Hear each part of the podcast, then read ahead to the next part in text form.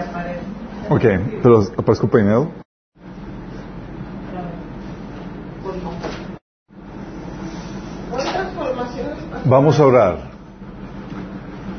Amado Padre Celestial, te damos gracias, Señor, por esta tarde que nos permites reunirnos para alabarte, exaltarte y aprender a ti, Padre.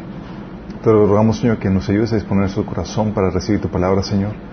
Que podamos aprender lo que tú quieres enseñarnos. Te rogamos que hables través de mí, Señor, cubras cualquier deficiencia que pudiera tener, Padre, que tu Espíritu Santo fluye con poder, con contundencia, Señor, cambiando nuestras vidas y corazones, Padre. Bendice a los que estamos aquí, a los que vienen en camino y a los que nos están sintonizando, Padre. En el nombre de Jesús. Amén. ¿Cuántos son? Ah, 17. Son poquitas, sí, son poquitas. ok, bueno, hemos estado viendo lo de formación pastoral. ¿Qué, qué, qué les ha parecido, chicos? Estado inter- interesante, ¿no? Lo que todo pastor debería saber antes de... Sí, hemos estado viendo y lo que hemos comentado, esto no es solamente para pastores que van a dirigir una iglesia, sino para todo persona, todo cristiano, porque está llamado a ser un líder espiritual que disipule a otras personas y que ayude en el proceso de formación a otros cristianos. Habíamos platicado. O sea, la idea es que todos podamos ser padres espirituales que ayudan a otros pequeños en el proceso de crecimiento. Y vimos cómo se imparte la paternidad espiritual, cómo la iglesia es la institución que Dios estableció para, como medio de crianza, cómo puedes convertir tu célula de forma eh, no oficial, podríamos llamarle, eh, en una iglesia. Vimos también eh, las problemáticas con las cuales te vas a topar al momento pastorear o discipular a la gente, porque no todo es color de rosa. Y vimos, eh, empezamos a ver que los problemas no solamente se dan del lado de los miembros, sino también del lado de los pastores. Y empezamos a ver una serie de errores pastorales que tú debes de, de estar consciente que po- todos podemos cometer. Y hemos visto que la fuente, la raíz de los errores pastorales radica en dos aspectos de nosotros. ¿Cuáles son? Corazón y la mente. Habíamos platicado eso. Habíamos platicado que el problema del corazón se refiere a un, pro- a un problema de, de producto del vacío emocional. Por eso el taller de sanidad emocional, chicos, en la última sesión, las últimas, son bien importantes. Tienes que aprender a sanar el, coraz- el corazón y a saber cómo llenarlo en Dios. Y eso, chicos, es bien complejo porque venimos con hábit- muy malos hábitos en cuanto a cómo suplir nuestro vacío emocional. Y estamos acostumbrados a suplir de formas equivocadas. Y Dios tiene que reformar eso. Y eso a veces es muy doloroso. ¿sí? Porque Dios tiene que Así como cuando tienes, eh, tienes un hábito ya forzado, es como si fuera, un, hábito, mal hábito es como si fuera un hueso que soldó mal y que hay que que romperlo para po- ponerlo de forma correcta y que solde bien. Lo mismo pasa. Entonces vimos que los eh, problemas de vacío emocional, cuando una persona se suple su vacío emocional de forma incorrecta, inevitablemente va a causar daños a más personas. Y eso es muy fuerte en la cuestión de los líderes espirituales, ¿sí? Los líderes de, la iglesia.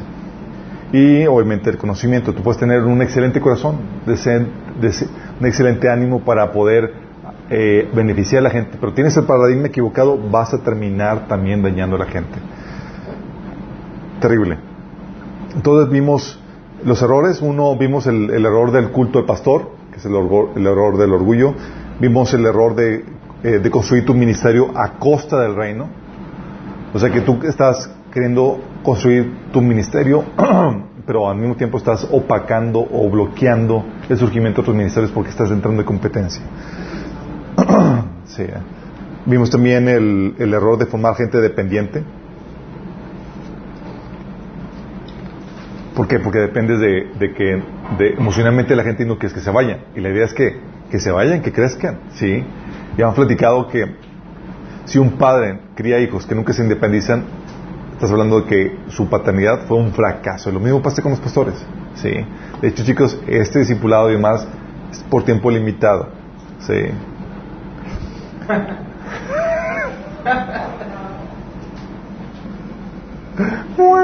Esa risa de nervios, yo no, no, se vaya, por favor. Eh, vimos también el error de abusar de autoridad. vimos los tipos de abusos. El abuso cuando extiendes tu autoridad fuera de tus áreas de dominio de tu, de tu jurisdicción. Y también el abuso dentro de tu jurisdicción cuando utilizas para, eh, para manipular a gente, colocar, dar, castigar a gente de forma injusta, etcétera, sin malos, malos usos de tu autoridad. Y también cuando utilizas, enseñas a la gente que te siguen a ti más que cualquier, más que Cristo, que, que te sigan ciegamente, cosa que ni siquiera Pablo enseñó a, los, a sus discípulos. ¿Se acuerdan? Pablo enseñó incluso que cuestionaran sus enseñanzas. Gálatas 1 del 8 al, al 9 habla acerca de eso, de cómo si a nosotros, los apóstoles, o un ángel del cielo, predica algo diferente, o sea, cuestiona mi enseñanza. Si me desvío de lo que te enseñé ah, directamente, tienes que discernir, tienes que cuestionar. Sí. Porque la autoridad no está basada en tu posición o en tu título. Está basada en que permanezcas en la verdad. Y si tú enseñas a la gente a seguirte a ti por encima de la Biblia, por encima de la verdad, ya fracasaste como pastor. ¿sí? Entonces el error de abuso de autoridad, el error de volverte complaciente, ¿se acuerdan? Lo habíamos visto. Como todos estamos tentados en querer agradar a la gente. Y ese es un error tremendo. Pero el error que vamos a ver el día de hoy es el error de comprar el éxito del mundo. Este es típico, chicos. Típico. ¿Por qué? Ok. Imagínate. Estás trabajando en la iglesia. Sí. Y pues obviamente tú quieres tener una iglesia y formar parte del equipo de una iglesia que sea exitosa. Obviamente. ¿Por qué no? Pues obviamente, ¿quién quiere una iglesia luce? Nadie. ¿O alguien? Pero que es una iglesia luce. Ah, eso es lo que vamos que ver. Ok. Dentro de las iglesias, por ejemplo, que tú conoces o, o que tú dices que esta iglesia es una iglesia exitosa, ¿cómo lo defines? ¿Cómo lo identificas? ¿Mande? Grande, una iglesia grande, numerosa, obviamente. De hecho, exactamente, típica concepción, iglesia con gran número de miembros. Oye, ¿cuántos miembros tiene? De hecho, una vez platicando con un pastor, eh, me estaba platicando de cómo eh, el Señor estaba dando mucho éxito en el sentido de que eh, el Señor estaba prosperando abundantemente porque estaban integrándose en un año, ya eran 300 miembros. Y todos, wow, todos los pastores asombrados, ¿cómo estás haciendo? Oye, ¿cómo, ¿qué le hiciste? ¿Cómo manejaste eso? Sí. Porque típicamente el número está relacionado con el éxito. Entonces tú dices, oye, quiero formar parte de una iglesia exitosa, pues buscas que sea numerosa, ¿no? ¿O, me equivoco? Oye, si son unos tres, cuatro, pues oye, pues qué luce, ¿no? Según el mundo. Posiblemente. Entonces, ¿qué más, qué más, qué concepto, qué más, qué otro concepto tienes? Oye, tiene que ser numeroso, ¿qué más puede tener? Que esté, que esté en una zona opulenta. nice. Instalaciones, personas. Instalaciones, así es. Bueno, ahorita vayamos a las instalaciones, aquí lo tengo en el número 3, pero también es el alcance del ministerio. Oye, ¿cuánta gente estás invadiendo? Oye, tengo ya un canal de televisión y, y, llegamos a toda Latinoamérica, tengo libros que llegan a todas partes, la iglesia tiene ministerios que alcanzan acá, misiones, tal cosa. O sea, ¿le alcance de tu ministerio? ¿Un poco no? Sí. Eh, la grandeza, la fama que conllevas, es que somos acá y tenemos un alcance global muy interesante. Eh, la otra es, obviamente, el nivel de sus recursos, que es el, el edificio, sus ingresos, qué tan buen local tienen, qué, tantas, qué tan bien acondicionado. Oye, tiene las nuevas, las luces eh, eh, acá chidas, el buen sonido, los soni el, las bocinas acá bien machines y toda la cosa. ¿Por qué no? Tú vas a una iglesia la vez grande, la vez con buen, con buena, eh, buenos recursos, buen edificio y con un ministerio que, que, que alcanza a mucha gente, que es de renombre. Tú dices, es una iglesia exitosa. ¿A poco no? O alguien aquí que diga lo contrario. Tú no, no te adelantes. Sí, la otra, obviamente, que tenga una reputación. Oye, famosa, oye, entre los pastores, oye, renombre, y me invitan acá y allá, y, y te presenten como el apóstol internacional, que ha sido invitado a muchas iglesias y toda la cosa, ¿a poco no?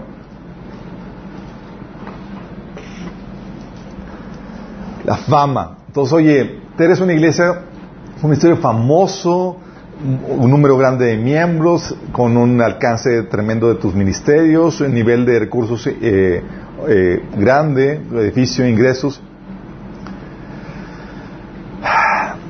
Tal es así que la, yo recuerdo platicando con una chica, eh, antes de que me casara con mi esposa, salí con una chica. Salí con varios. ¡Ah! Confesiones, sorry. Y pues obviamente estás buscando una chica con la cual te pueda ayudar en tu ministerio, que estás comenzando y toda la cosa, ¿no? Entonces yo recuerdo salí con una chica y, eh, y le, le estaba haciendo lo que estaba haciendo para el Señor. Sí. Y, y le comenté unas cosas que, que, que, que, recuerdo estábamos platicando en la, en, la, en la, cita y demás, y le comenté algunas cosas que, discrepaban con, con, las, con algunas posturas de los pastores más prominentes. Me dice, Chuy, pero ¿y tú cuántos grupos tienes? ¿O con qué ministerio reconocido cuentas tú? O sea, lo que tú digas realmente no cuenta.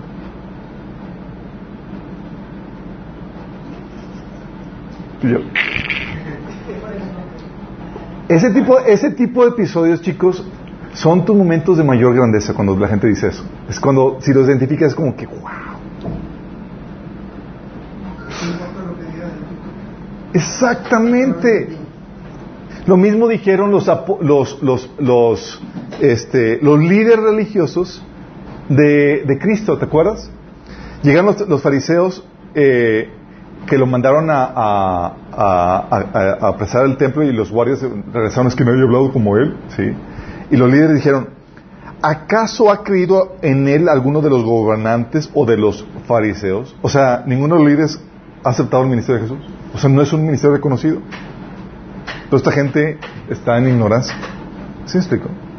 Porque la concepción del mundo es que si cuentas con un ministerio numeroso, reconocido, eh, bla, bla, famoso y demás, eres un ministerio exitoso. ¿Sí? Pero corremos el riesgo de caer en la definición de éxito del mundo. Que es en que cayó la iglesia de la Odisea. ¿Sí? ¿Te acuerdas? Oye, ¿recursos? ¿Tenía o no tenía? Claro, de hecho presumía que era una iglesia rica y grande. Decía, yo soy rico, tengo todo lo que quiero y no necesito nada. Pero Jesús le dijo, no te das cuenta que eres un infeliz, miserable, pobre, ciego y estás desnudo. Qué heavy, ¿no?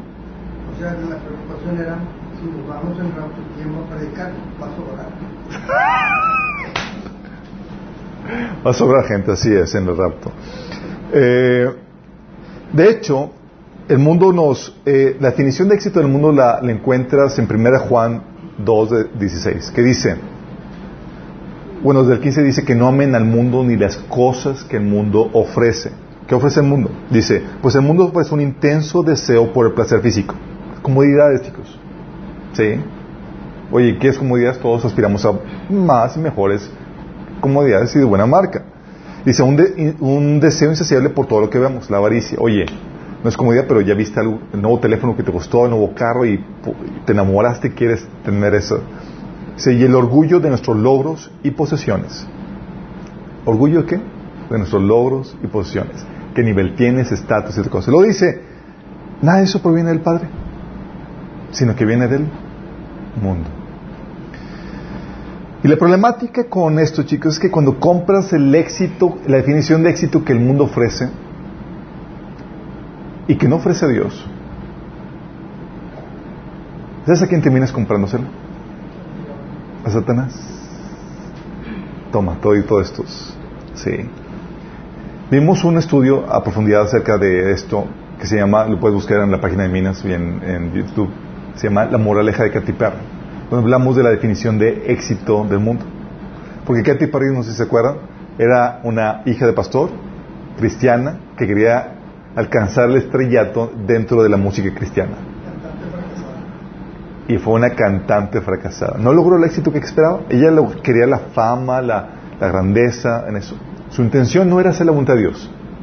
Su intención era obtener el éxito que el mundo ofrecía en el ámbito cristiano. ¿No lo consiguió? Dios no se lo dio. Se fue con quien sí se lo podía dar. Y de la noche a la mañana, en un salto inesperado a la fama y fortuna, sacó el álbum de I Kiss a Girl, una canción lésbica, y fue lanzada al estrellato. Pasó de la ignominia a la fama mundial. Sí. Y ella dice que le vendió su alma al diablo. Imagínate. Porque es lo que pasa, chicos. Cuando aceptamos la definición correcta, cuando la definición que tengamos de éxito, a eso le vas a tirar como meta. ¿Sí? Todos queremos ser exitosos en algo. Pero la problemática es que nunca nos ponemos a nunca nos detenemos a pensar, bueno, ¿y cuál es la definición de éxito? Sí. Y el éxito de acuerdo al mundo, el problema es que se juzga de acuerdo a las formas y no a la esencia. ¿Por qué? Por ejemplo, lo grande del ministerio. Sí, oye, el éxito de acuerdo al mundo, por cierto, lo que vimos ahorita de esta, esta definición de éxito, déjame decirte, está mal. Por eso que eso no había quedado claro. ¿Sale? Ahorita a ver por qué está mal. ¿Sale? Porque está mal. Por ejemplo, en lo grande de tu ministerio, el número de iglesias, ministerios, obreros, alcance que tengas. Sí.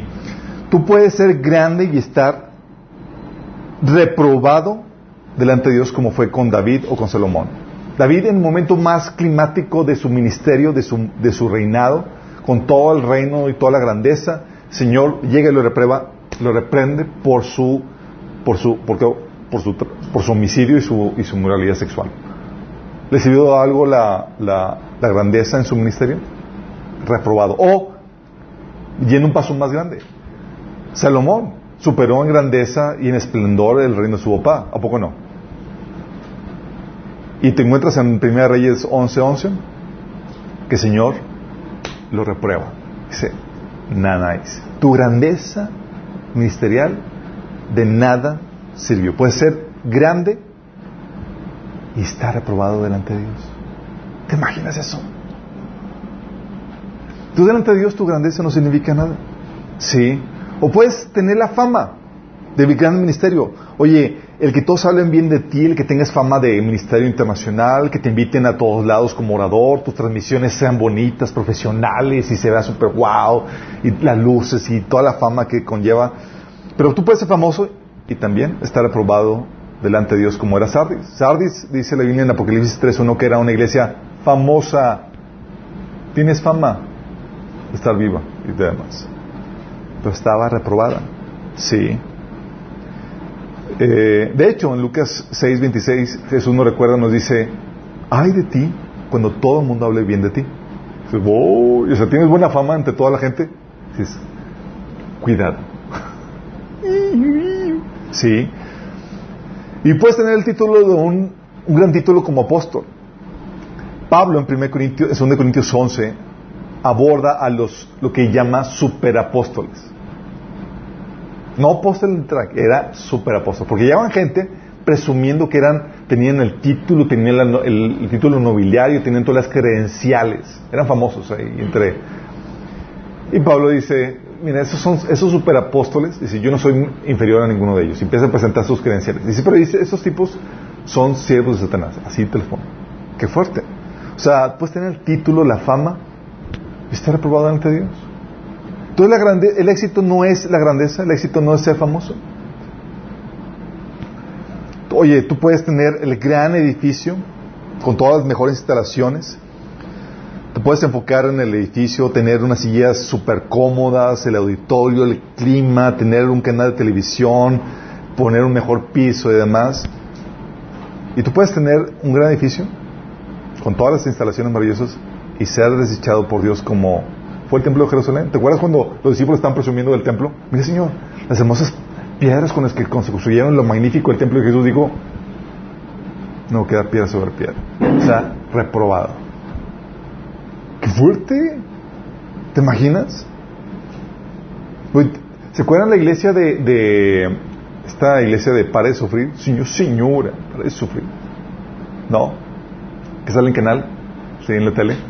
Construyeron en Brasil un templo creo que es de 2 millones de dólares, que es una réplica del templo de Salomón. Hermoso y toda la cosa. Una iglesia exitosa, hermoso templo. O de las iglesias que, que, que compran estadios, chicos, y lo condicionan para que sea una iglesia. ¿Sí saben? ¿Te imaginas? Dices, wow, tú vas y dices, un ministerio exitoso. Un amigo llegó de, de, de Indonesia y, le tocó ir a, una a iglesias donde decía, eh, me dice, Chuy, es impresionante la tecnología. Tú llegas, la pantalla aquí, las instalaciones son de primer mundo. Son, es una iglesia, son iglesias exitosas.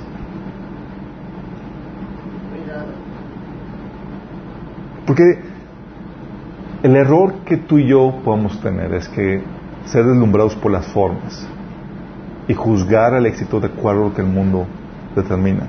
Pero aquí te pone, ponemos el ejemplo en Lucas 21 de 5 a 6 donde Jesús le presentan el superedificio y Jesús dice va a caer juicio sobre él, está reprobado. Qué fuerte, ¿no? O, oye, puedes tener a muchos miembros. Tu meta y tu gloria está, está en ser la iglesia más grande de la ciudad. ¿Superaste a qué, qué iglesia aquí? ¿Cuántos miembros son de la iglesia más grande? ¿Dos mil?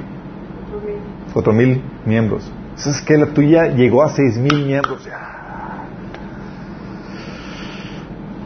Pero puedes tener muchos miembros y ser desechado por Dios. Jesús mismo te dijo que angosto es el camino y pocos los, que entran. Y ancho el camino que lleva a la perdición. O sea, más gente va a la perdición. ¡Órale! ¿O te acuerdas en números 14 del 6 al 12 donde, oye, el pueblo de Israel van rumbo a la tierra prometida, van, envían a los dos espías y dos y eh, diez llegan con un mal reporte. ¿Se acuerdan de eso? Llegan con un mal reporte y hunden en depresión y en temor a toda la nación de Israel. Se estima que eran unos dos millones de personas. Imagínate. Y todos lloriqueando, vamos a morir, nos van a comer los gigantes, bla, bla, bla. O sea, estaban mal.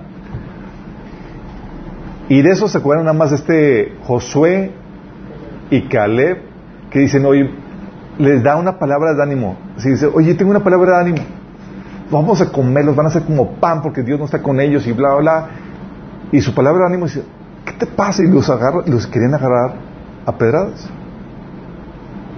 Vaya tu palabra de ánimo. ¿Quieres animar a alguien y quieres estar sumergido en la depresión? No me, no incomodes mi depresión, imagínate. Entonces, Estaban así al punto que Dios dice, a ver Moisés, hazte un lado, voy a eliminar al pueblo. Lo único que voy a dejar vivo es a ti, que de que voy a subir otro pueblo, y a Caleb y a Josué. Dos millones. ¿Te imaginas? Desechados. La grandeza, sinónimo de éxito. Número de gente, sinónimo de éxito. ¿Te imaginas? Sí. Se puede tener muchos miembros. De aún el pueblo de Israel en Romanos 9:27 dice que aunque Israel fuera de como la arena del mar, dice solamente un pequeño remanente va a ser salvo.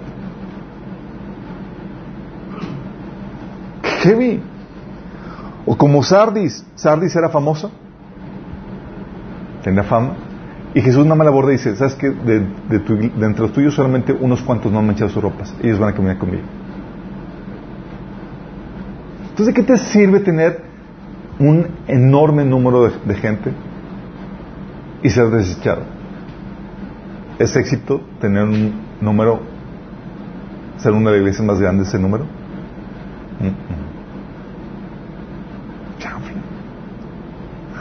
Entonces, ¿qué es éxito? Por favor, díganme. ¿Qué debo de buscar como pastor?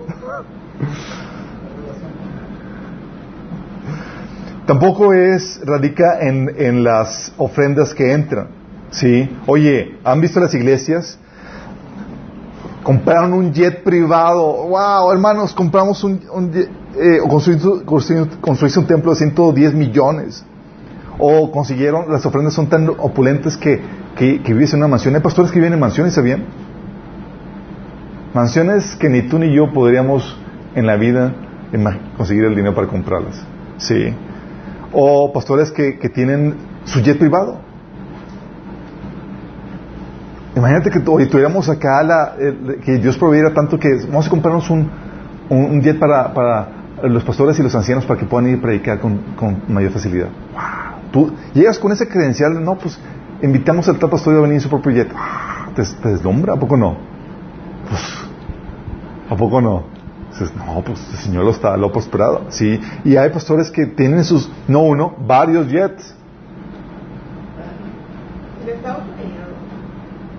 En Bahamas, Estados Unidos y aún en otras partes, sí. Eh, de hecho, recuerdo aquí en Monterrey, en una iglesia, eh, un pastor, uno de los copastores en una iglesia, eh, estaba compartiendo en el grupo de, de que está dirigiendo, nos estaba compartiendo cómo llegó un hermano y le dio un cheque para comprar un, un, un avión.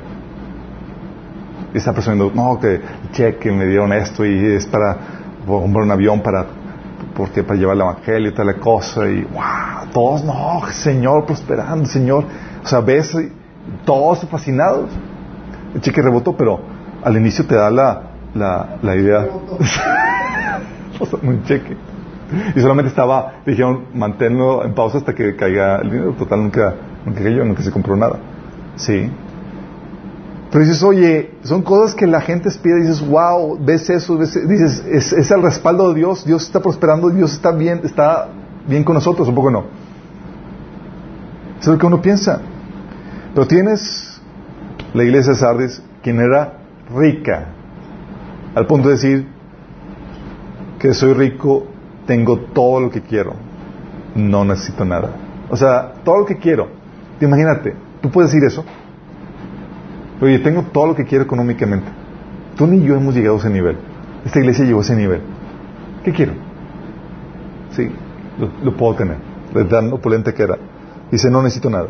Y el Señor le dice, no te das cuenta que eres un infeliz, miserable, pobre, ciego y estás desnudo. Su riqueza fue sinónimo de éxito.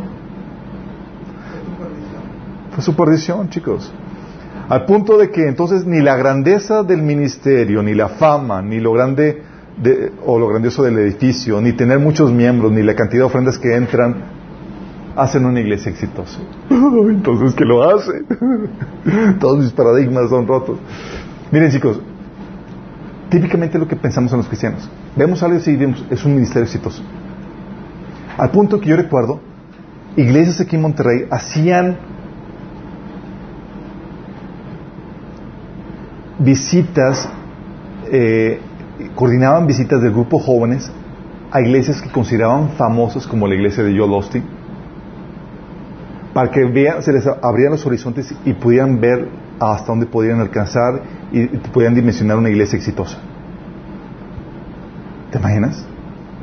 Y tú así como que, y tú todo lo contrario con tu, con tu iglesita, 10 miembros acá, batallando con los recursos económicos, y cosa, y tú llegas, oh, yo ¿cómo le hago para ser exitoso como tú? Amén de todo.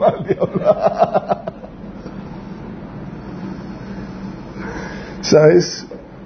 Es aquí donde esta, esta situación, chicos, es una situación donde la mayoría de los cristianos tropiezan. Compran, tanto dentro como fuera del ministerio, la definición de éxito del mundo. Sí. Por eso es importante que vean la, el estudio de La moraleja de Katy Perry. Sin embargo, Dios no ve lo que ve el mundo, chicos. Dios no juzga en base a las apariencias. Él ve éxito en tu pobreza.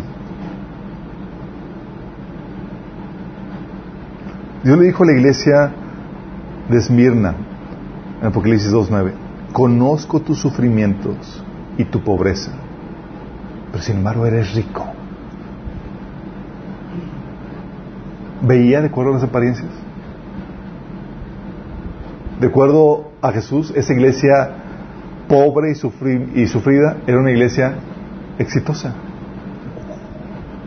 En medio de su pobreza. De su pobreza. ¿Tú dirías eso? ¡Wow! En medio de mi pobreza soy exitoso para Dios. Mira, ni por aquí te pasaría. O, Dios, Jesús ve éxito en tu infamia o en tu falta de reconocimiento. Ahí en ese mismo, ese era pobre, sufrida, pero también era calumniada. Dice ahí, sé cómo te calumnian los que dicen ser judíos, pero que en realidad no son más que una sinagoga de Satanás. O sea, era pobre, sufrida y calumniada. O sea, buena reputación no tenía. Dice, oye, vamos a ver una iglesia exitosa. Tú no hubieras pensado en la iglesia de Esmirna. Tú hubieras dicho, vamos a la Odisea. Sí. Dice, oye, modelo de iglesia a seguir. Tú, tú no dirías, vamos a la iglesia de Esmirna, porque es una iglesia pobre, sufrida y difamada. no dirías eso, ¿verdad? Dices, oh. Señor, ve éxito en medio de tu infamia, tu falta de reconocimiento, ve éxito en medio de tu debilidad o, tu pequeñez, tanto en número de finanzas o, de, o, de, personas. ¿Sí? A la iglesia de Filadelfia le dice, tienes poca fuerza, eres pequeño, eres débil, ¿sí? En número de finanzas. Sin embargo, has obedecido mi palabra y no negaste mi nombre. Y esta iglesia de Filadelfia, igual que las minas, son las iglesias a las que Jesús no les reprochó nada, sino les alabó todo. Y una iglesia, una pobrecita y otra chiquita, débil. Y para Dios eran las iglesias exitosas. Y luego dice, o sea, tú dices, somos chiquitos, somos ahí todos los, somos, somos bien luces, Señor, somos bien poquitos. El Señor le dice, porque los discípulos pensaban eso, chicos. Lucas 12:32 dice, no tengan miedo, mi rebaño pequeño. Porque es la buena voluntad del Padre darles el reino. O sea, ustedes son los ganones. Nada mal, ¿no? Obviamente, palabra de advertencia. El hecho de que tú seas pequeño, infame y pobre no es sinónimo que seas exitoso. Sí, no necesariamente eso. Y viceversa. La riqueza, la fama o la fortaleza no son necesariamente sinónimo de esa aprobación. Esas cosas solo son una fachada que cubre lo que realmente importa, que es la esencia que Dios ve. ¿Sí? ¿Vamos viendo? Puede ser rico y Aprobado por Dios. Hecho, las civilizaciones cristianas más Así es. Pero, la- pero resulta que la, la- la- la riqueza resulta mayor tentación y es una causa de, una mayor causa de, de, desvía, de desviaciones que, que la pobreza. Y es aquí donde quiero aclararte. Entonces, ¿qué es el éxito, chicos? ¿Sí se acuerdan qué es el éxito? Ya lo habíamos discutido. ¿Quién se acuerda? Por cinco puntos. la relación con Dios. Tener una relación con Dios. Pero todos tienen relación con Dios. ¿Por qué hace que determina, qué es lo que determina que seas más exitoso que otro? Que tengas más recompensa que otra persona. Hacer la voluntad de Dios. Hacer la voluntad de Dios. Tú- si haces toda la voluntad de Dios, ¿cuál es la que- lo que determina que tengas más éxito que otro?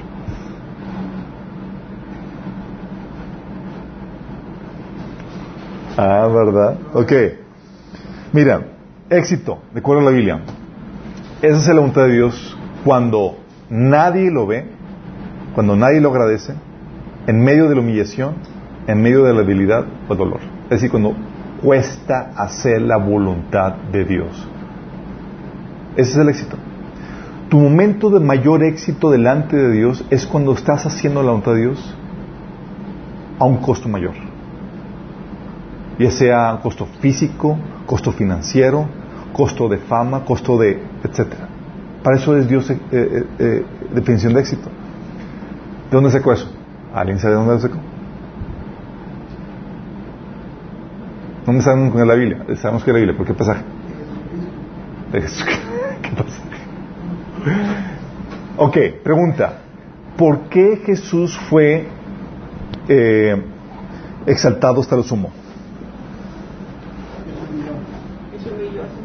Porque, hacer, porque le tocó para hacer la voluntad de Dios le tocó hacerla en un estado de humillación y propio y sacrificio tremendo.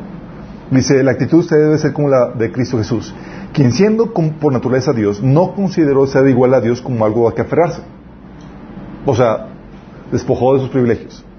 Por el contrario, se rebajó voluntariamente tomando la naturaleza de siervo y haciéndose semejante a los seres humanos. Se humilló, se rebajó.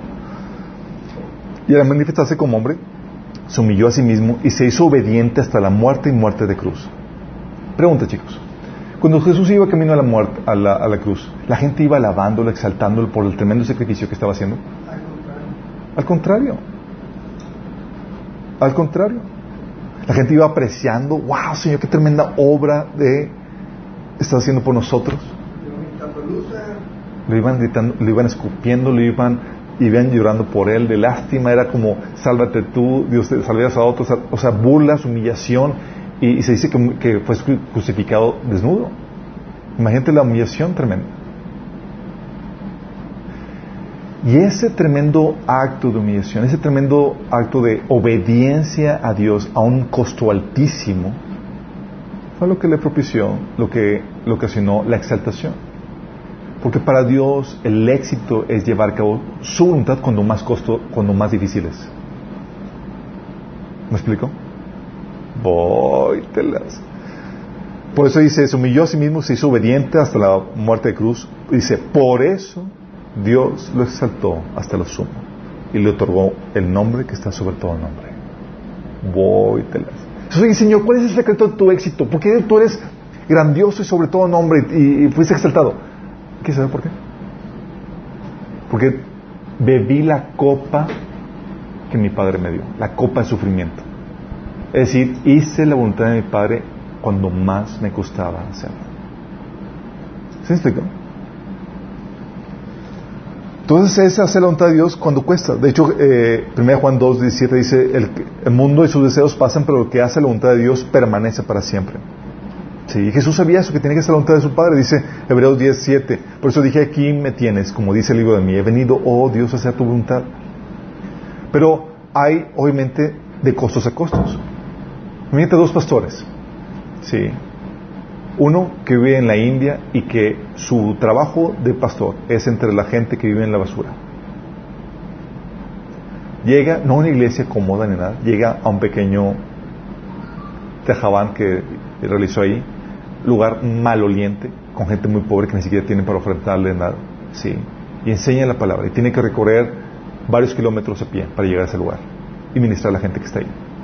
Y tienes a otro pastor que va a una iglesia grande, opulente, y que le dan su cheque, le dan sus comodidades, está en clima, está en como está, eh, tiene su propio eh, eh, oficinita y demás, y la gente lo alaba después, le da sus recompensas y lo invitan, goza de fama, goza de buena paga, goza de comodidades. Ambos estaban haciendo el mismo trabajo. ¿Quién crees que tiene más mérito delante de Dios? ¿Quién? Pero delante de los ojos del hombre, ¿quién es el exitoso? El de cinco estrellas. El de cinco estrellas. Por eso Jesús dijo que en ese entonces, cuando el Señor venga, los menores, el último será el primero. Y los muchos que son primeros serán los postreros, serán los últimos. Vamos a llegar ahí y realmente, ah, muchos que ni siquiera damos un cinco por ellos, ¿y este dónde salió? Se está llevando todas las coronas, toda la gloria y todo el esplendor. ¿Qué pasó, Señor? Y tú así con cara de, ¿what? Y es algo que tú a entender porque va a haber episodios en tu vida donde hacer la voluntad de Dios te va a costar, va a traer humillación, va a traer así, el avanzar a la voluntad de Dios va a ser difícil. Y nadie te lo va a apreciar y nadie te lo va a valorar y va a implicar humillación, un costo. Esos momentos son tus momentos de mayor éxito. Qué complejo, ¿verdad? Qué paradójico. Cuando estás ahí y dices, oh, cuando la gente te está diciendo, ¿tú qué tienes? O sea, ¿qué haces? el mundo al revés. El mundo al revés. ¿Y tú? Sí, porque cuando entiendes y sabes, dices, wow, sí. Entonces esa es la voluntad de Dios cuando más te cuesta hacerlo. También es completar la tarea que Él te encomendó a pesar de la dificultad, la oposición y la adversidad y el desánimo. Porque solamente es comenzarlo, chicos. Es completar la tarea que el Señor nos dio. Señor, este Pablo decía en Hechos 20:24, sin embargo considero que mi vida carece de valor para mí mismo con tal de que termine mi carrera y lleve a cabo el servicio que me ha encomendado el Señor Jesús. ¿Qué parece si, oye, pagaste el precio y comenzaste pero no terminaste? ¿Loser o exitoso? Loser. Sí. Por eso Pablo también decía en 2, Timoteo 4, 16 7, porque yo, yo, yo ya estoy para ser sacrificado y el tiempo de mi partida está cercano. He peleado la buena batalla, he acabado la carrera, he guardado la fe. Llegó hasta el final peleando la buena batalla, chicos. Sí. ¿Se acuerdan? En la cruz, Jesús, ¿qué dijo? Juan 19, 13, 30 dice, cuando Jesús hubo tomado el vinagre, dijo, consumado es, o terminado está, terminó la tarea, llevó a cabo la voluntad de Dios aún en mayor adversidad. ¿Estamos entendiendo, chicos? Entonces no solamente se trata de, de, hacer su voluntad cuando es difícil, sino es completar la tarea que el Señor te encomendó. Es parte de lo que significa éxito. Y también es perseverar hasta el final. ¿Sí? Sin desviarte, sin perder el primer amor, sin confiarte. ¿Sí? Apocalipsis 2.10. Sé fiel hasta la muerte te daré la corona de vida. ¿Sí? O Hebreos 10.36 que dice, perseverar con paciencia es lo que necesitan ahora que para seguir haciendo la voluntad de Dios. Entonces recibirán todo lo que Él ha prometido. O sea, si no perseveras hasta el final, no recibes lo prometido. No hay recompensa, no hay éxito. ¿Sí? Vamos viendo, chicos, si vamos entendiendo la, importancia de esto. Ese es tu éxito, tu definición de éxito como cristiano. ¿Sí? Qué novedoso, chicos.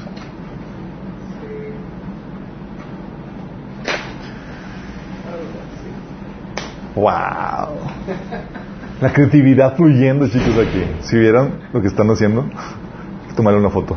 Oye, ¿qué es lo que...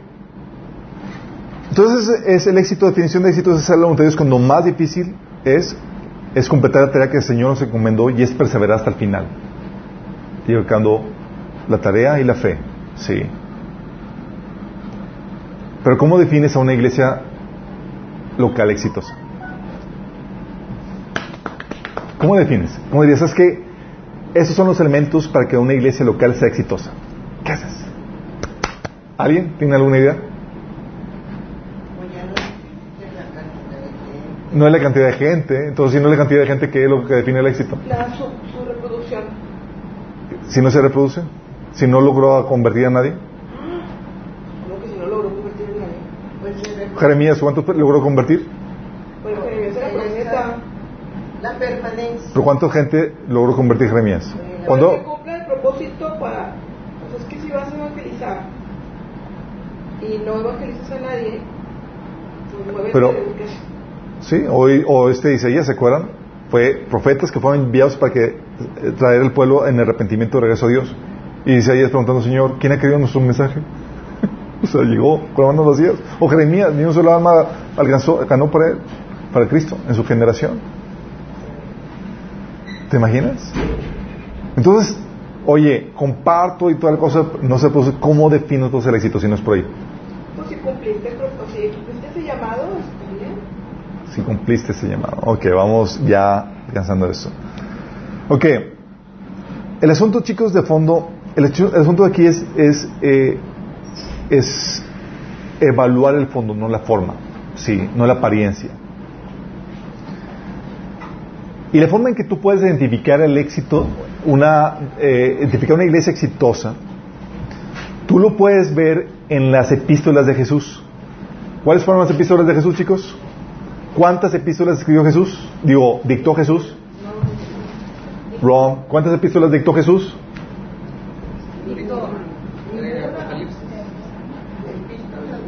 ¿Cuántas epístolas dictó Jesús, chicos? Por cinco. Por... Una. Siete, gracias. Mi esposa se lleva. lo- Te voy a invitar unos taquitos de recompensa. Siete epístolas dictó Jesús, chicos. A siete diferentes iglesias. Y fueron así contundentes y eran. Las- Ok, epístola, carta, chicos. ¿Ok? Y eran cartas donde eran cartas de evaluación, eran reportes de evaluación de Jesús, en donde estaba eh, dando la evaluación a cada iglesia en cuanto a cuál es su estatus. Y tú puedes identificar la definición de éxito para Jesús de una iglesia en base a sus reprensiones y sus alabanzas en cada una de las cartas. ¿Vamos? Oye, ¿qué estaba alabando en cada iglesia? ¿Y qué estaba reprendiendo? Y con eso tú puedes identificar cuáles son los elementos de una iglesia exitosa. ¿Quieren saber cuáles son?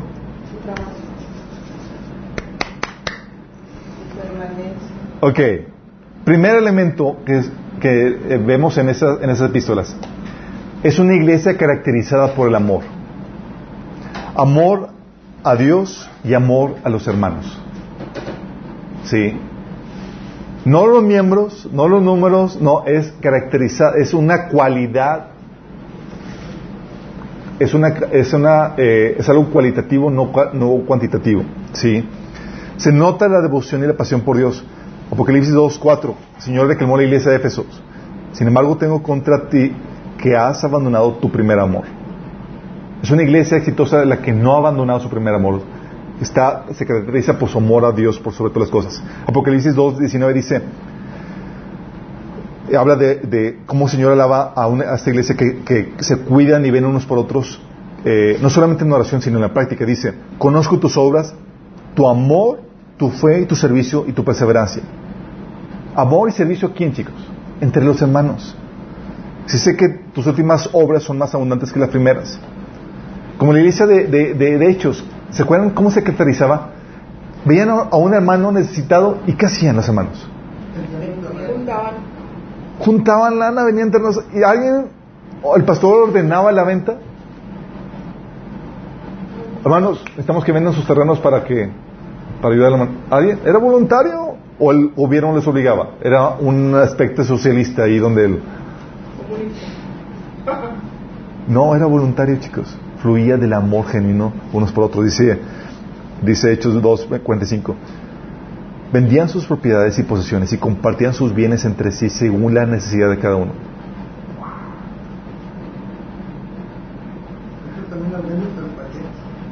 Sí, obviamente se fue perfeccionando la metódica y pusieron, y porque surgieron ahí varios flojillos, estoy necesitado, y las ponían a trabajar, sí, hasta los hacían productivos. De hecho, chicos, en la visión de Pablo, de una iglesia, porque si algo puedes aprender de Pablo, Pablo era apóstol y decía que él puso los fundamentos, puso el fundamento de la fe, pero él está trabajando en formar iglesias exitosas. Y tú puedes ver en, las epístolas, a lo largo de las epístolas, que él trabajaba para desarrollar diferentes aspectos en las iglesias que él ministraba. Y uno de los aspectos era el amor. Filipenses 1.9 decía, eso es lo que pido en oración por la iglesia de Filipenses que el amor de ustedes abunde cada vez más en conocimiento y en buen juicio. Oraba por el amor entre ellos. Primera Tesalonicenses 3:12 dice que el Señor los haga crecer para que se amen más y más unos a otros y a todos tal como nosotros los amamos a ustedes. ¿Qué, qué iglesia tenía Pablo? Una iglesia caracterizada por el amor. Primero el amor a Dios y manifestada en el amor al prójimo. Sí. De hecho, tal así que Pablo cuando empieza a hablar de los dones y talentos en, en, en 1 Corintios 12 y demás, porque estaban ahí peleando de que quién tiene el mejor don y toda la cosa, eh, termina Apocalipsis, digo, 1 Corintios 12, 31 diciendo, ahora les voy a mostrar un camino más excelente. Y les empieza a hablar de que en el capítulo 13. Del amor. ¿Qué dice tiene Pablo? Una iglesia exitosa no es una iglesia que tiene talentos o muchos ministerios. Porque tú puedes tener talentos y ministerios y si no tienes amor, ¿qué? Nada sirve. Uy, te todos, todos los ministerios que tengo y tal cosa, si no están motivados en el genuino amor, tal vez están motivados en, mi deseo de vanagloria, mi deseo de grandeza, ¿no es un amor genuino? Cero, reprobado. Es una iglesia caracterizada en amor, una iglesia exitosa. Voy, Segundo, una iglesia fiel a la palabra de Dios. Es una iglesia que conoce la palabra y no se desvía de ella. Es decir, tiene sana doctrina. Apocalipsis 2.2 dice, conozco tus obras y tu duro trabajo y tu perseverancia. Y fíjate lo que dice. Sé que no puedes soportar a los malvados y que has puesto prueba a los que dicen ser apóstoles, pero no lo son. Y has descubierto que son falsos. ¿Cómo descubres a los falsos, a los falsos apóstoles, chicos? ¿Qué requieres para, qué, requieres para distinguir la mentira? Conocer la verdad, chicos. Sí, conocer la verdad. Para poder discernir los falsos maestros de los verdaderos, tú tienes que conocer la palabra de Dios. Sí. De hecho, Pablo mencionaba en Efesios 4:14, dice, la, la, la idea, la visión de Pablo Dice que ya no seamos niños fluctuantes, llevados por doquiera de todo viento de doctrina, por estratagemas de hombres que para engañar emplean con astucia las artimañas del error. Porque cuando no conoces la palabra, eres como un niño llevado por cualquier viento de doctrina. Recuerdo una vez, situación, llega un, grupo de testigos de Jehová a la casa y entre ellos eh, pues se, eh, se, enteraron que yo era cristiano. Y una de las señoras que testigo de Jehová dice, ah, yo también era cristiana. Yo, ¿cómo que eres cristiana? Dice, sí, pero conocí la verdad. ¿Cuál verdad? Imagínate. Sí. Conocía la Biblia, me decía que llevaba más de 20 años de cristiana. Sí. Pero conocía la verdad. No. Sí. Oye, pero si llega alguien, ya es que, sea, alguien falso y te dice como profecía, no conoce mucho el background, o sea, que tengo una profecía para ti, ¿cómo, ¿cómo identificas si es mentira lo que te está diciendo o no? ¿Cómo se juzgan las, las profecías? Las profecías se tienen que decir, se tienen que juzgar, como dice, eh, dice 1 Corintios capítulo 14. Un profeta hable y los demás juzguen. ¿Y cómo se juzga? Eso lo vemos en el taller de cómo oír la voz de Dios. Ahí vemos los detalles. Es un tema de un estudio completo, chicos. Sorry. Eh, lo que dice, conozco... Eh, entonces una iglesia que, Jesús estaba lavando porque tenían el conocimiento para discernir los falsos maestros. Apocalipsis 2.12. O Apocalipsis 3.3 dice, vuelve a lo que escuchaste y creíste al principio, reténlo con firmeza, arrepiéntate y regresa a mí. Si no despiertas, vendré a ti de repente cuando menos lo esperes, como lo hace un ladrón. Estaba hablando de este Sardis, está diciendo, eh, vuelve a lo que creíste al principio. Es decir, mantente fiel a, lo, a la enseñanza básica de la fe. Esa iglesia se desvió de la fe. Y lo que el Señor está aprendiendo es su falta de fidelidad al mensaje, a la palabra. Sí. De hecho, también Apocalipsis 2.20 que dice, sin embargo tengo en tu contra que toleras a Jezabel, esa mujer que dice ser profet, profetiza. Con su enseñanza engaña a mis siervos, pues los induce a cometer inmoralidades sexuales y a comer, a comer alimentos sacrificados a los ídolos. ¿Qué estaba haciendo esta mujer Jezabel? Estaba dando malas enseñanzas y lo estaba reprendiendo. ¿Qué Señor entonces también de repente a los que, a los que dice Apocalipsis 2.15 que toleras a sí mismo a los que sostienen la doctrina de los nicolaitas. Fíjate cómo Jesús reprendiendo a los que se desvían de la doctrina y alabando a los que se mantienen fieles e incluso tienen capacidad para discernir a los falsos maestros. ¿Qué Señor que está manteniendo esto? Es la fidelidad a la palabra. Y era algo que, caracterizaba a la iglesia en Hechos 2.42.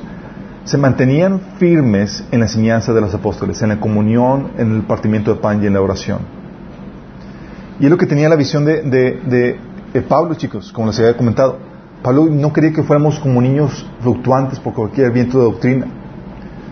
De hecho, reprendía en, en Hebreos 5.12 a los cristianos por no tener la madurez para, para, para en, su, en, su, conocimiento de la palabra. Dice, en realidad a estas alturas ya deberían ser maestros.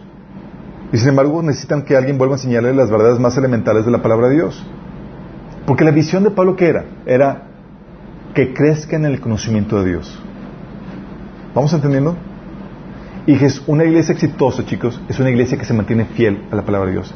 Pero sin embargo, ¿qué creen? Pablo nos advierte que en los posteriores tiempos la gente no toleraría la sana doctrina, y sino que se amontonarían a maestros que les vayan a enseñar lo que sus, los, lo que sus oídos quieren oír. ¿Y qué pasa? Oye, resulta que es una iglesia con muchos miembros que tú y yo, que, la gente catalogaría como exitosa, pero que no está pegada a la sana doctrina, porque la gente no lo tolera. Porque si predican la sana doctrina, la gente se va. ¿Exitosa o no exitosa? Oye, y una iglesia que es poquitos miembros, pero se mantiene fiel, ¿exitosa o no exitosa? Anda bien. Pero tú y yo no lo veríamos, chicos. Tú y yo la despreciamos como que, ay. Sí. ¿Cuántos miembros tienes? Yo, yo tengo 10. Así como que yo, otros, uno, y uno está por irse. Sigamos viendo. El cambio de paradigma es, ok, para el Señor, una iglesia exitosa, una iglesia caracterizada por el amor, una iglesia que se mantiene fiel a la palabra de Dios en su predicación. Sí. Qué fuerte, ¿no? Porque todos tenemos el peligro de diluir la palabra de Dios y no tratar y tratar de ser políticamente correctos. Eh, de hecho, Jesús nos advirtió en, en Juan 17, 14 diciendo, yo les he entregado tu palabra y el mundo los amó. Pues no. Todos, aleluya. Dice, yo les entregué tu palabra y el mundo los ha odiado porque no son del mundo. Qué fuerte, ¿no? Pero Pablo decía, ¿qué busco, ganar, ¿qué busco con esto? ¿Ganarme la aprobación del humana o la de Dios? ¿Piensan que procuro agradar a los demás? Si buscara agradar a otros, no sería siervo de Cristo. Entonces, una, idea, una iglesia exitosa es una iglesia que sin importar el tamaño ni nada, se mantiene fiel a la palabra de Dios. También es una iglesia que tiene una visión eterna. Trabaja para la recompensa eterna, despreciando lo temporal y lo terrenal presente.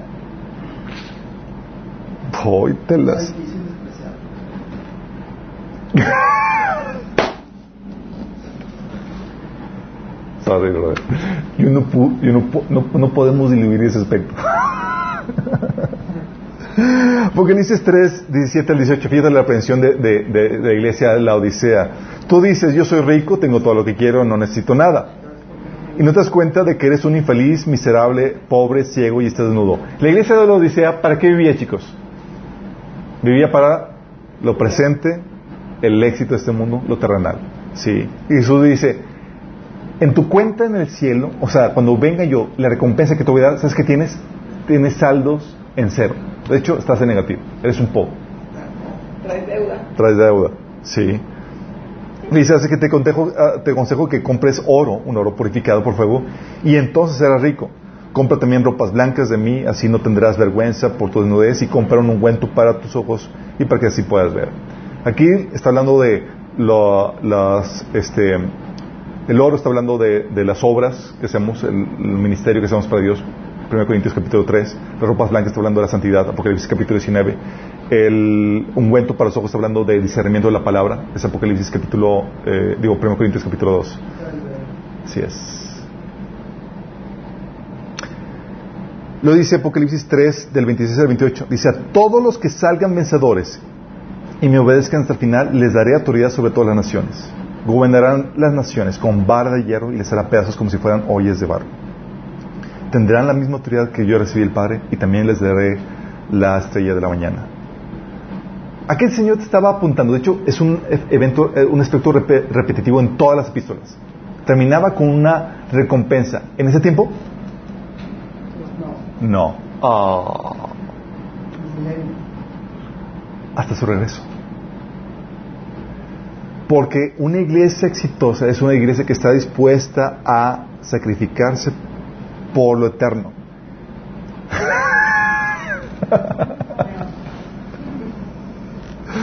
sí, de hecho, por eso Pablo, Juan, decía, que decía? No amen al mundo ni lo que el mundo ofrece. Porque cuando aman al mundo no tienen el amor del Padre, ¿se acuerdan? Y sabemos todo lo que ofrece el mundo. Pero esa visión Pablo también lo ofrecía, chicos. Sí. A los que quieren disfrutar de este mundo, ¿qué, qué le decía Pablo? No se acuerdan, ok. 1 Corintios capítulo 7 al 29 al 31 dice, déjenme decirles lo siguiente, amados hermanos, el tiempo que queda es muy breve. Así que de ahora en adelante los que están casados no deberían concentrarse únicamente en su matrimonio. Los que lloran, o los que se alegran, o los que compran cosas, no deberían ser absorbidos por sus lágrimas, ni sus alegrías, ni sus posesiones. Lo que, los que usan las cosas del mundo deberían, no deberían apegarse a ellas, pues este mundo, tal como lo conocemos, pronto va a desaparecer. O sea, si disfrutas como si no disfrutaras. ¿Por qué? ¿Qué está, está poniendo Pablo en consideración? Lo eterno está por venir. Y desenfocarte en eso. De hecho, ¿cuál era el consejo que Pablo le daba a los ricos? Disfruten la vida, vayan de vacaciones, viajan por el mundo. ¿Qué consejo les daba? Inviertan, chicos. Decía 1 Timoteo 6, 18, 19. Díganle a los ricos que usen su dinero para hacer el bien. Deberían ser ricos en buenas acciones y generosos con los que pasan necesidad y estar siempre dispuestos a compartir con otros. De esa manera Al hacer esto, acumularán su tesoro como un buen fundamento para el futuro a fin de poder experimentar lo que es la vida verdadera. O sea, esta no es la vida verdadera, chicos. La verdadera vida es la que viene. ¿Y qué acumula tesoros? El que esté dispuesto a invertir y estar esta vida presente por lo eterno. Sí. Y Jesús reprendió a la iglesia que estaba sacrificando lo eterno por lo presente. Entonces una iglesia exitosa es una iglesia que está dispuesta a sacrificar lo presente por lo eterno. Por eso es importante que veamos escatología, la del fin y eso, porque te da, cuando no tienes una visión de la recompensa eterna con, claro, con claridad, no te queda otra cosa más que vivir por lo terrenal, chicos. Sí. De hecho, lo que Pablo decía en Filipenses 3, del 18 al 19, dice, como les he dicho a menudo, y ahora les repito, hasta con lágrimas. ¿Por qué está llorando Pablo? No. Estaba llorando porque cristianos están viviendo para lo terrenal y están sacrificando su recompensa eterna. Dice, se lo repito hasta con lágrimas, que muchos se comportan como enemigos de la cruz de Cristo. Su destino es la destrucción. Adoran al Dios de sus propios deseos y se enorgullecen de lo que es su vergüenza. Solo piensan en lo terrenal. Es Filipenses 3 del 18 al 19. Sí. Por eso Pablo, ¿a qué te animaba Pablo? ¿A que, a que dieras lo mejor de ti para qué? ¿Para qué chicos? Para que obtengan la recompensa eterna. Decía 1 Corintios 9, del 24 25. ¿No se dan cuenta de que en una carrera todos corren, pero solo una persona se lleva el premio? Así que corran para ganar. Todos los atletas entrenan con disciplina. Lo hacen para ganar un premio que se des- desvanecerá. Pero nosotros lo hacemos para un premio eterno. Lo dice Pablo que por eso golpeo mi cuerpo y no, no peleo como si golpeando el aire. Sí, o sea, se disciplinaba, se esforzaba, se desgastaba. Porque él le tiraba precio mayor. Y la iglesia que el Señor reprende es la iglesia que no tiene la visión eterna, que vive para el presente. Entonces una iglesia exitosa es una iglesia que está dispuesta a invertir para obtener una mayor recompensa. Es decir, que acumula puntos celestiales, que tiene la cuenta bancaria en el cielo hasta el tope.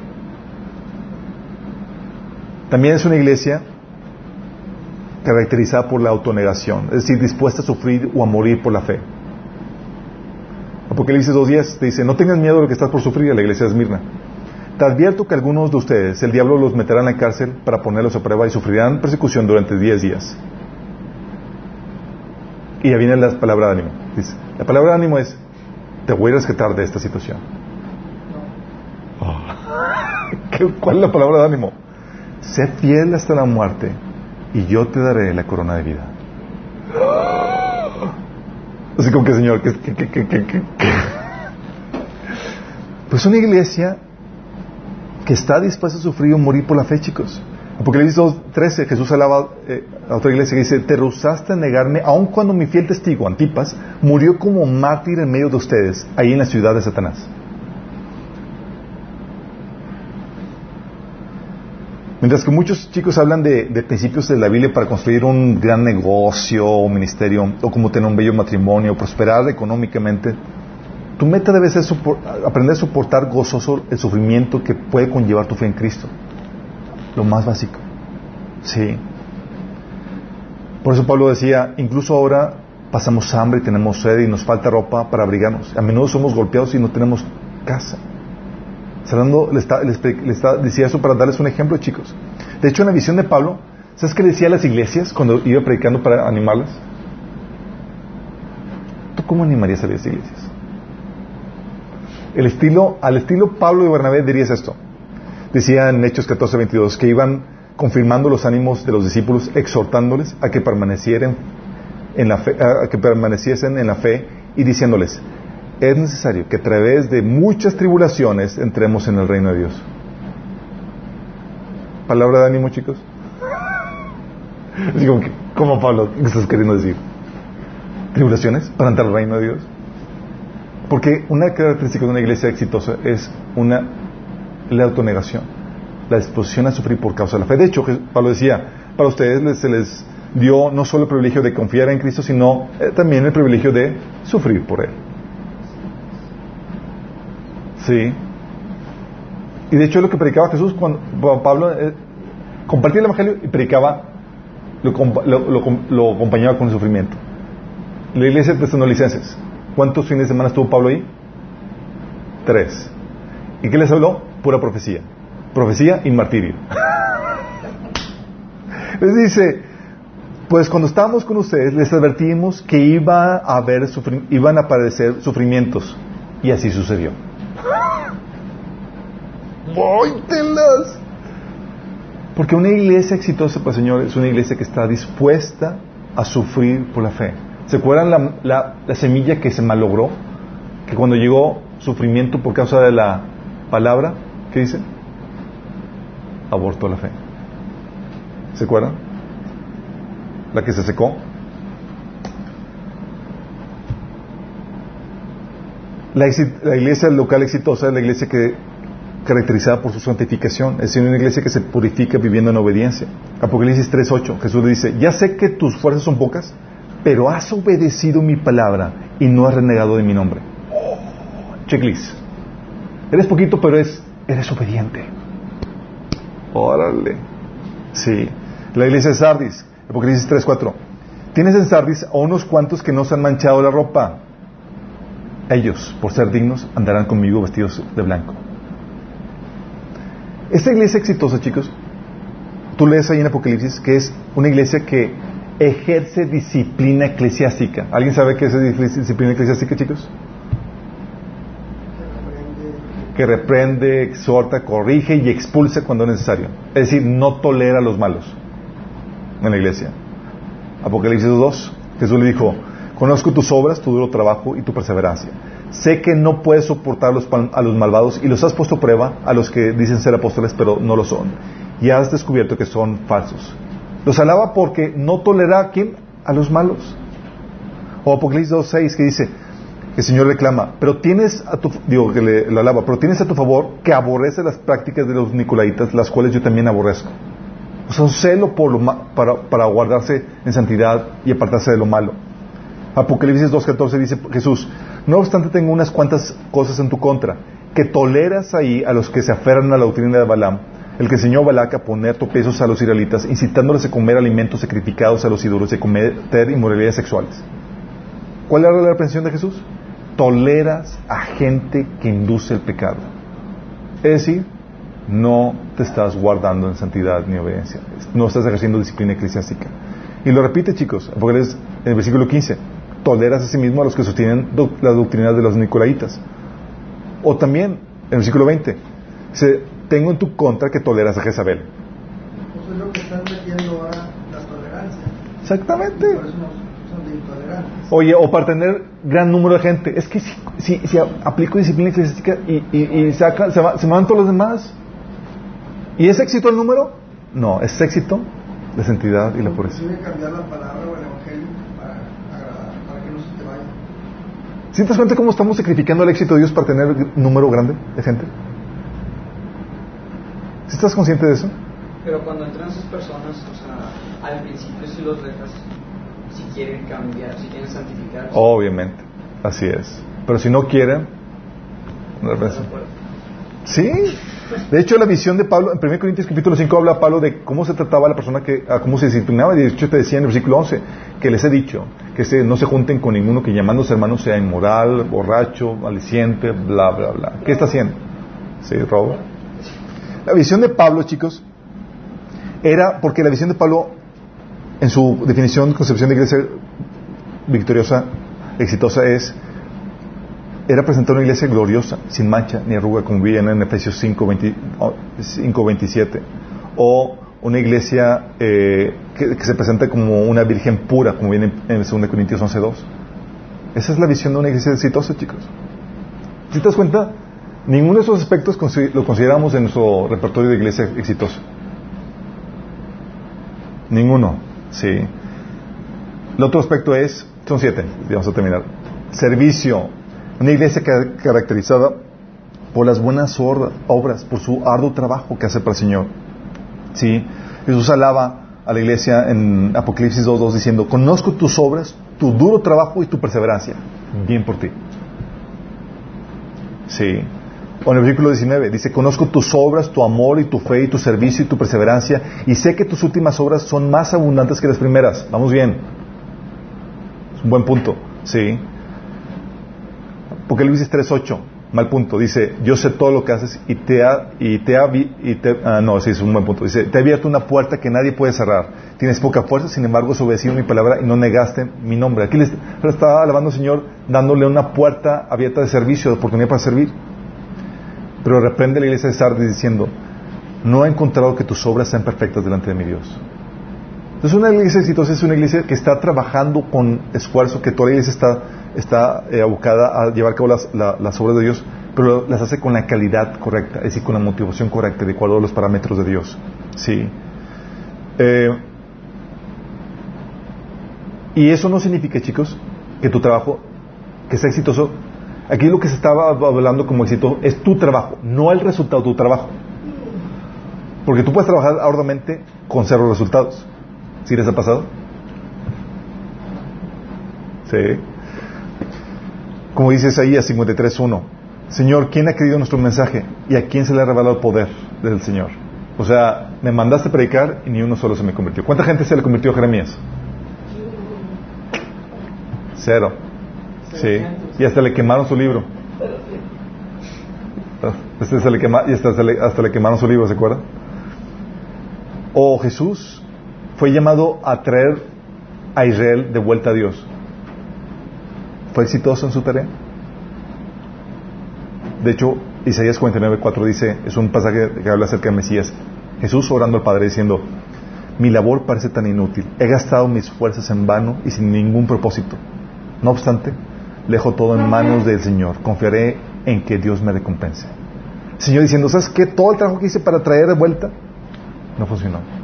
Ahí no tienes a Jesús reclamando a las iglesias, a las ciudades donde predicó y no se arrepintieron.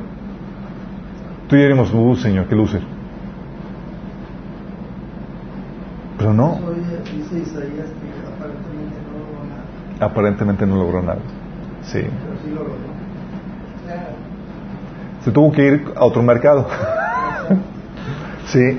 Pero el servicio se caracteriza por sus buenas obras, igual, no necesariamente que las obras produzcan fruto.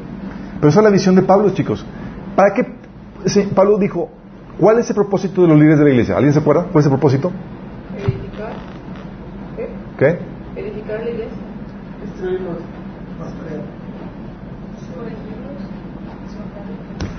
Efesios 4, 12 dice que el propósito de los líderes, pastores, maestros, apóstoles y todo eso, están, están puestos por Dios a fin de perfeccionar a los santos para la obra del ministerio. ¿De quién? De ellos. Es decir, están puestos para desatar tu ministerio, para ponerte a chambear, en pocas palabras. Porque la definición, el concepto de Pablo de una iglesia exitosa es una iglesia chambeadora que pone a trabajar sus, sus dones. Por eso Romanos 12, 6 al 8, Pablo decía, tienes tal don, ponlo a trabajar. Tienes otro don, ponlo a funcionar. ¿Sí? Y de hecho te decía en Gálatas 5.13 que tienes libertad para qué? Para servir en amor al prójimo. No para dañar, no porque haga daño, sino para servir. Y la otra es la perseverancia. Es una iglesia que se mantiene fiel persistiendo en todas estas cosas hasta que Jesús llegue. sí. Dice Apocalipsis 2.19, yo sé todo lo que haces. He visto tu amor, tu fe, tu servicio, tu paciencia, con perseverancia y veo tu constante mejoría en todas las cosas. Fíjate cómo habla de su paciencia y perseverancia y su constante mejoría. Va, está perseverando y va de gloria en gloria. O Apocalipsis tres días que dice, dado que has obedecido mi mandato de perseverar, yo te protegeré del gran tiempo de prueba que vendrá sobre el mundo entero para probar a los que pertenecen a este mundo. O Apocalipsis 3.11 que dice Jesús, vengo pronto, aférrate a lo que tienes para que nadie te quite la corona. Se permanece, persevera. Sí. O Apocalipsis 2.10 que dice, sé fiel hasta la muerte y yo te daré la corona de vida. O Apocalipsis 2 del 25-29 que dice, yo les, no les pediré nada más, solo retengan con firmeza lo que tienen hasta que yo venga. ¿Qué requisito? Retengan con firmeza. ¿Hasta qué? ¿Hasta cuándo? Hasta que yo venga. Porque una iglesia exitosa no es la que claudica, es la que persevera hasta el final. Sí. Caso Salomón. Todo bien y al final de sus días se desvió. La visión de Pablo, por eso era eh, en 1 Corintios 15.2, 1 Timoteo 4.6, habla de, de, la perseverancia, de permanecer. De hecho, Pablo decía a Timoteo, ten cuidado de ti mismo y de la doctrina, persiste en ello, pues haciendo esto te salvarás a ti mismo y a los que te oyen. Uh, la perseverancia. Sí. Si te das cuenta, tú y yo vemos a una iglesia, le sacamos la biografía y te decimos, oye, ¿cómo catalogas a una iglesia exitosa o no? Y la gente, la, la, una mentalidad todavía mundana, ve a una iglesia y dices, ah, pues tiene, tiene muchos números, una iglesia numerosa, tiene un ministerio famoso, eh, tiene un local hermoso, grandioso, con muchos recursos, es una iglesia exitosa. Y como vimos, todos esos factores no te, no, no te aseguran nada y vimos cómo el Señor puede secretar todo eso. Pero ni a ti ni a mí se nos hubiera ocurrido salir con ese tipo de cosas. Ver una iglesia, ah, está caracterizada por el amor. Ah, se mantiene fiel a la palabra. Oye, tiene una visión de la recompensa eterna y están dispuestos a sacrificarse por, por, por esa visión eterna. Autonegadas, están dispuestos a sufrir por la, por, eh, ahorita por la fe. Se santifican viviendo en, en obediencia. ¿Sí? Está caracterizada por el servicio, las buenas obras y la perseverancia. Tú y yo no hubiéramos sacado nada de esto, chicos. Pero esos son los puntos que el Señor estaba evaluando. Y alababa a unos que cumplían y reprendía a los que no cumplían estos factores. Son siete factores que determinan si tu iglesia es exitosa o no. Pero déjame decirte, la mayoría de los pastores no tienen ese checklist que lo hace una iglesia exitosa. La mayoría tienen el checklist de cuántos miembros son, cómo es el edificio, qué tan famoso soy, etcétera. Al punto que yo he tenido pláticas con pastores y me dicen presumiendo, no, no, no, es que el Señor nos ha bendecido, bendecido mucho y hasta pastores me han dicho, oye, es que ¿cómo lo hiciste? O sea, en un año ya son 300 miembros, ¿cómo lo hiciste? O sea, ¿cuál es el secreto de tu éxito?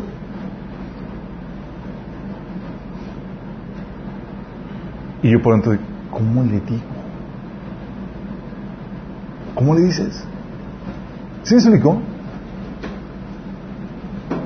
Porque el error, uno de los errores pastorales es comprar la definición de éxito del mundo. Y tú y yo no podemos creer en eso. A menos que salgas con, que, ese Señor te sorprenda con un reporte donde, ay Señor, entonces soy pobre, ¿qué hago? ¿Qué hago? Cuando pensabas que estabas listo. Y fíjate que Jesús dentro del reporte, muchas iglesias pensaban, o sea, literalmente, de forma inconsciente esperan que cuando estemos delante del Señor, sí, Felicidades, iglesia. Eres, resulta que tú eres la más grande. ¿Te imaginas? Ah, sí, señor, somos dos mil miembros. O, ¿te imaginas? O sea, te felicito, iglesia de Sardes. La comunidad donde están los ha aceptado, los invitan a los principales eventos de la sociedad. Gracias, Señor, por reconocer mí. Y a veces actuamos con esa actitud, chicos. Tal vez no lo tenemos ahí procesado, pero es como que, wow, Señor, me has dado. Oh, felicidades por el nuevo edificio. Sus nuevas instalaciones están maravillosas.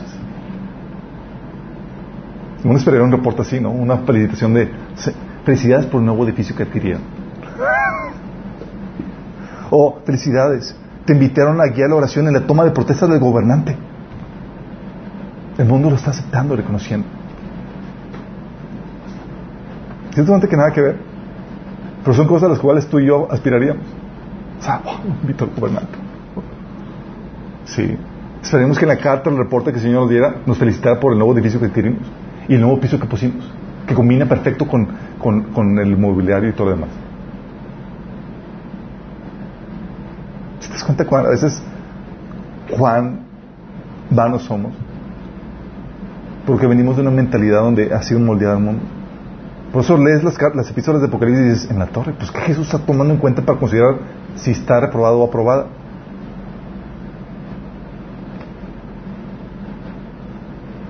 Entonces en tu formación pastoral, chicos, tú, cuando toque estar a cargo de liderazgo, pastorear o, ayudar a...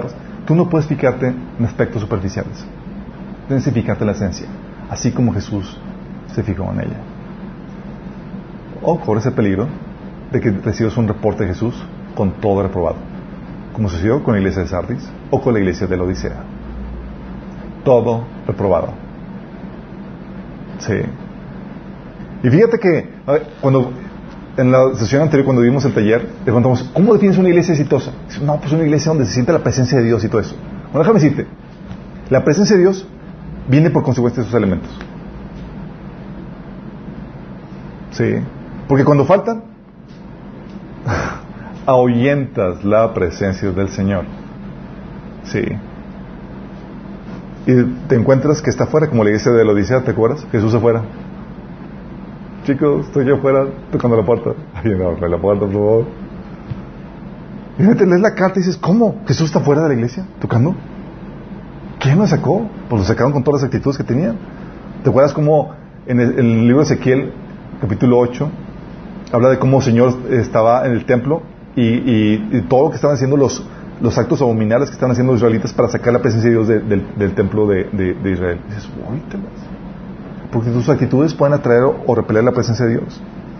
Por eso decía Jesús, la iglesia decía, te voy a vomitar de la boca. Me das asco. Qué terrible. Qué terrible.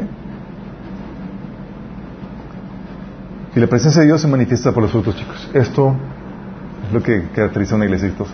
¿Te lo habías imaginado? Ok, ya estás vacunado contra este error pastoral. Tú no puedes caer en ese tipo de tonterías. ¿Vamos? Señor, quiero pastorear una iglesia exitosa. Quiero ayudar a que mi iglesia donde yo existo sea una iglesia exitosa. ¿Qué tengo que hacer? Now you know. Vamos. Amado Padre Celestial, damos gracias, Señor, porque tú nos das un criterio claro y preciso de a lo que debemos apuntar, la mirada a la cual debemos poner, Señor, para poder alcanzar el éxito de acuerdo a ti, Señor, no de acuerdo al mundo, de acuerdo a tu definición, Padre. Te pedimos, Señor, que desarrolles en nosotros ese liderazgo espiritual, Señor, que colabore, que ayude en nuestras iglesias a alcanzar ese éxito que tú defines, Señor que estemos, que seamos gente madura, Señor, gente que, que, se, que discierne, Señor, más allá de las apariencias, se va la esencia, Señor, para cambiar aquello que te desagrada y para buscar aquello que te agrada, Señor. Ayúdanos, en este proceso. Queremos ser líderes aprobados conforme a tu corazón, Padre. Te lo pedimos en nombre de Jesús. Amén.